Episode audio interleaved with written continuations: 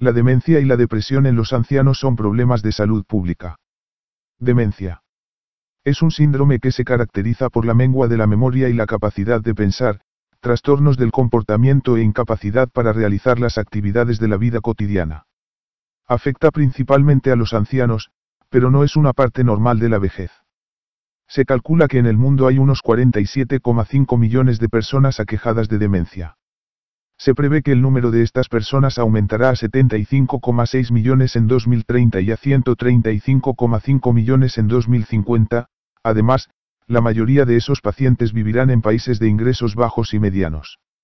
La demencia lleva aparejados problemas sociales y económicos de envergadura por lo que toca a los costos de la asistencia médica, social e informal que impone.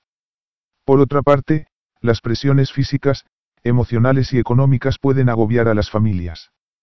Tanto las personas aquejadas de demencia como quienes las asisten necesitan apoyo sanitario, social, económico y legal. Depresión.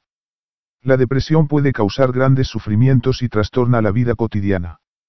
La depresión unipolar afecta a un 7% de la población de ancianos en general y representa un 5,7% de los años vividos con una discapacidad entre las personas de 60 años de edad y mayores. En los establecimientos de atención primaria de salud la depresión no se diagnostica ni se trata como debiera.